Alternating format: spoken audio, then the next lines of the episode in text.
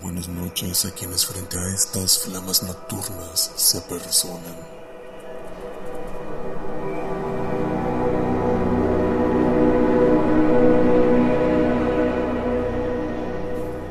Uno puede pecar con facilidad al enunciar las mismas palabras que todos cuando quieren comenzar un relato acerca del inicio de todo. ¿Cómo evitar comenzar con una frase tan contundente como en el principio? Pero este breve extracto de un libro que aún se escribe narra de una forma interesante, al parecer de su anfitrión, este suceso. Permítanme leérselos, mis contertulios. Inconsciencia fue lo que fue antes de la llegada de lo que existe, y la nada estaba llena, llena de vacío. La potencialidad de ser lo que fuera en su absoluta simplicidad, pero el vacío no era consciente de sí. Pudiera expresarse que por mucho tiempo fue de esa manera, pero no se había presentado todavía el tiempo en las estancias de la vacuidad. Fue en un fortuito instante, en un chasquido repentino e indefinible, cuando el vacío se percibió a sí mismo en el primigenio espejo, la conciencia daba a luz la primer alma, y cinco ojos se reconocieron en dicho espejo, contemplando en él que existía el vacío y la potencialidad. El vacío entonces desapareció. Se había concebido el algo, y éste decidió darse la forma de dragón, la conciencia primordial que dio origen al todo. Así la conciencia se reconoció Así el todo se engendró, así la nada dejó de ser. El resto de este relato nos cuenta cómo uno de aquellos cinco ojos se convirtió en el símbolo de la conciencia del ultraverso y de cómo los otros cuatro se convirtieron en esencias de este, dos de los cuales tuvieron un papel primordial en el segundo Psífirus. Si no saben de quién hablamos, puede que les interese ir a escucharlo. Luego de esta literaria introducción, demos paso a nuestra reunión de esta noche, pero no sin antes advertirles que lo que se diga a continuación bien puede catalogarse como delirios de un loco o palabras de un sabio, como sea, no pretenden ni revocar ni confirmar nada dicho por científicos, magos o filósofos.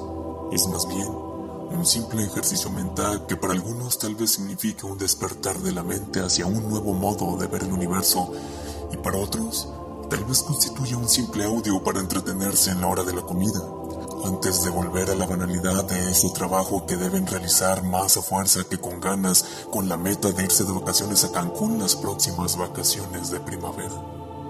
Sea como fuere, que estas llamas blancas enmarquen la puerta de acceso para el episodio 22. Conciencia.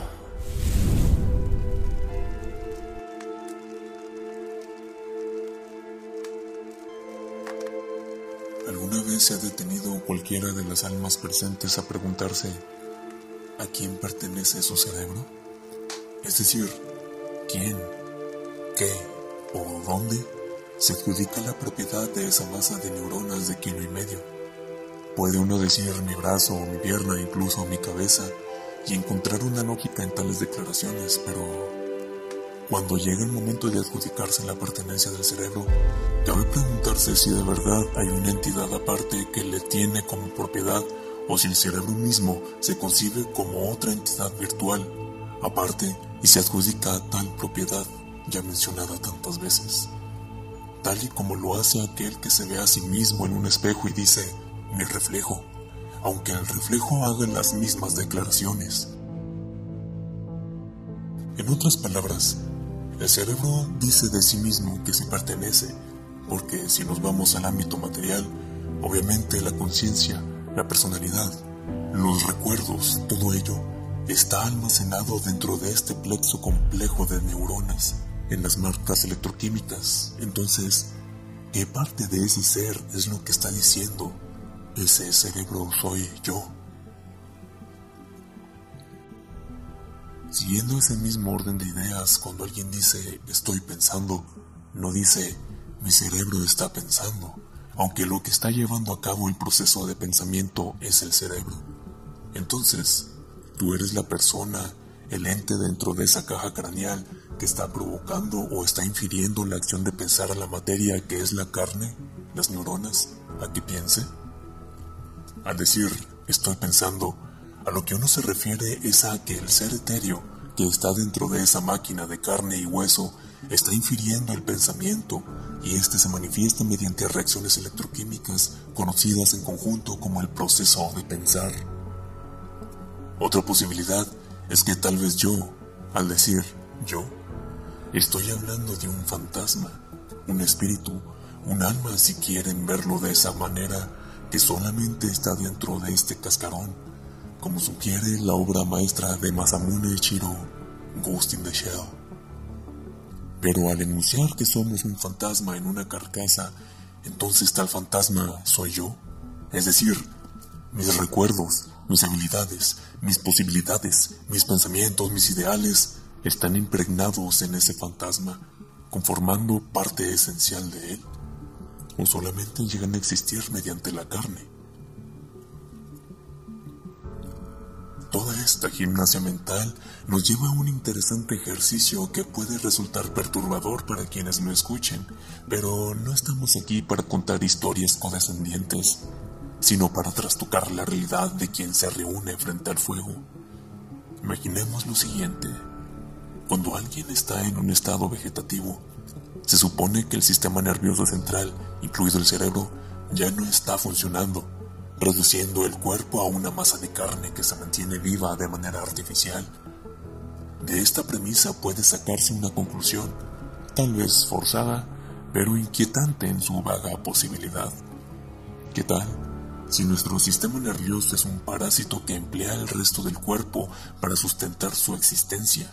En este caso, nosotros, como seres conscientes generados por dicho sistema, seríamos una especie de parásito que está dentro de un cuerpo, aunque tal vez una simbiosis podría representar mejor la conexión entre el sistema nervioso y corporeidad, lo que convertiría nuestra conciencia en un ente metafísico, amorfo y adimensional que anda divagando atravesando tiempos y espacios hasta que encuentre un lugar donde alojarse, lugar que pudiera ser, vaya, un bebé o un sistema nervioso de información, mejor dicho. Perturbadora pero posibilidad, ¿no creen? Esta idea juega también con la teoría que dice que la conciencia es una señal y que el cerebro es solo una antena que la capta. Es exactamente de esa manera como esta teoría podría tener validez, porque la conciencia, como onda de radio o señal o como quisieran llamarle, no tiene por qué ser algo benévolo, algo intrínsecamente bueno. Simplemente existir y encontrar un lugar que le sustente. La conciencia pareciera ser, pero no es, sino que ella formula la pregunta que se contesta con ser, dejando atrás esta suerte de gimnasia mental de teorías conspiranoicas y de ideas eh, bizarras, podríamos aplicar, o más bien tomar el concepto de conciencia y traerlo a nuestra modernidad, al mundo en donde las computadoras nos conectan a través del espacio-tiempo mediante Internet, y donde hay satélites en el espacio que ya surcan el cosmos más allá de lo que podríamos imaginar. La conciencia se desenvuelve en los ámbitos donde es capaz de interpretar lo que percibe. En situaciones comunes existe la realidad material porque es esta de donde recibe los estímulos susceptibles de dicha interpretación. Sin embargo, cuando los estímulos comienzan a originarse en fuentes que los generan de manera virtual, tal cual computadoras, smartphones, visores de realidad virtual, etcétera, etcétera, entonces la conciencia se desenvuelve en estos ámbitos. Así es, la migración de la conciencia al mundo virtual puede llevarse a cabo progresivamente, de manera que la mayoría de nuestras actividades se lleven a cabo en un mundo simulado, artificial, pero no por eso falso, ya que la realidad es aquello que pasa a través de los filtros de la interpretación. De este modo, iremos migrando eventualmente y de manera definitiva a un mundo donde la conciencia no conoce la materialidad tal cual, sino la virtualidad, existiendo en ese mundo y desarrollándose en ella con completa naturalidad.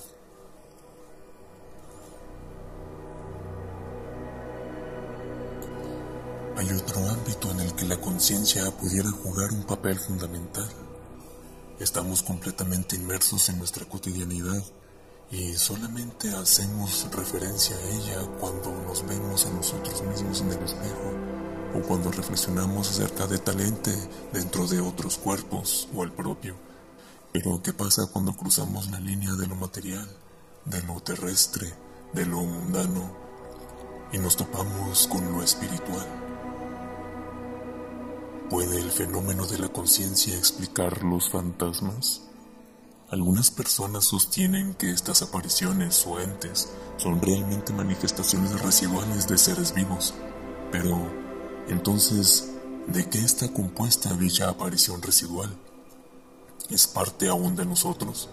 ¿Es un fragmento de nuestro ser, una parte del alma, o es una manera en que el cuerpo, o mejor dicho, la conciencia, llega a tener influencia sobre la materialidad y se reproduce a sí misma por medios ontológicos?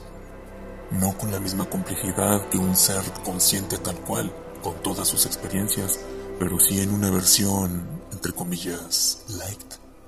Tal como si esa aparición fuese la versión más barata y asequible del smartphone de más alta gama y con funciones sofisticadas en grado pretencioso que sería nuestro cuerpo tal cual está en este instante escuchando este texto sonoro bajo la oscuridad. En otras palabras, la influencia que nuestros átomos tienen en el campo electromagnético puede representarse de manera virtual en otro lugar del tejido espacio-tiempo, pero ese avatar, esa encarnación fantasmagórica, poseería aún una suerte de conciencia rudimentaria, asemejándose conceptualmente a las personas representadas en fotografías o material de video, es decir, estando ahí en toda su aparente complejidad, pero sin ser más que representaciones virtuales que se limitan a repetirse a sí mismas, sin variación alguna, cada vez que aquel que les percibe desee hacerlo, tal y como lo es este audio que es reproducido una y otra vez, sin límite conocido, pero que no cambiará ni en sustancia ni en contenido nunca más.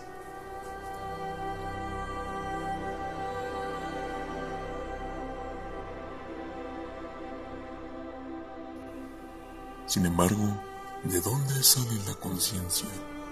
Está esa teoría ya mencionada de que está ahí nada más, impregnando el universo y que nuestro cerebro solo funge como antena receptora y nuestro cuerpo, tal como las bocinas de un móvil, solo manifiesta en el mundo material lo que se origina en lo inmaterial.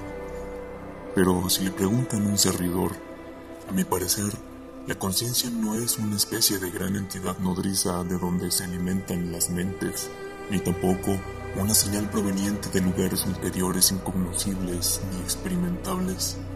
Creo más bien que la conciencia es un evento, una consecuencia. Para mí, el cerebro reúne las condiciones, estructuras y demás variantes que al intelectuar dan como resultado que la conciencia surja. De esa manera, cada persona individual es originaria de sí misma, producto de su propia carne, un evento particular, tan bello como caótico. Así es, la conciencia es solo un remanente, un vestigio, un accidente pero que al parecer encuentra en las estructuras cerebrales el lugar perfecto para sustentarse y retroalimentarse y terminar funcionando como medio para que el universo se conozca a sí mismo. Conscientes de la conciencia, así es como deseo que se retiren de nuestra reunión hoy, mis contertulios, reflexionando en fantasmas y en cuerpos en la alquimia que el cerebro hace fruto de la casualidad absoluta, abanderado de la constante realización de imposibilidades. Hay muchas ideas que abordar sin duda, pero los susurros se han detenido por hoy. Si alguno o alguna de ustedes desea expresarnos sus pensamientos que le asaltan por la noche, al conducir cobijado por la nigérrima terciopelada inmensidad salpicada de estrellas y luces de neón, por favor, háganos el honor de escribirlo en la sección de comentarios de este texto sonoro. Ya está entrada la madrugada. El viento sutil mece las flamas que apenas sobreviven. Gracias por acompañarnos en nuestra reunión de esta noche. Vuelvan a casa y con cuidado y reflexivos Apague bien el último la hoguera o adopte al gato de humo que de ella y no hagan oídos sordos sin un descuido. En la quietud de la noche y sin su nido, oyen conscientes el susurro de algún fantasma de acero. Nos escuchamos cuando la fogata relumbre de nuevo.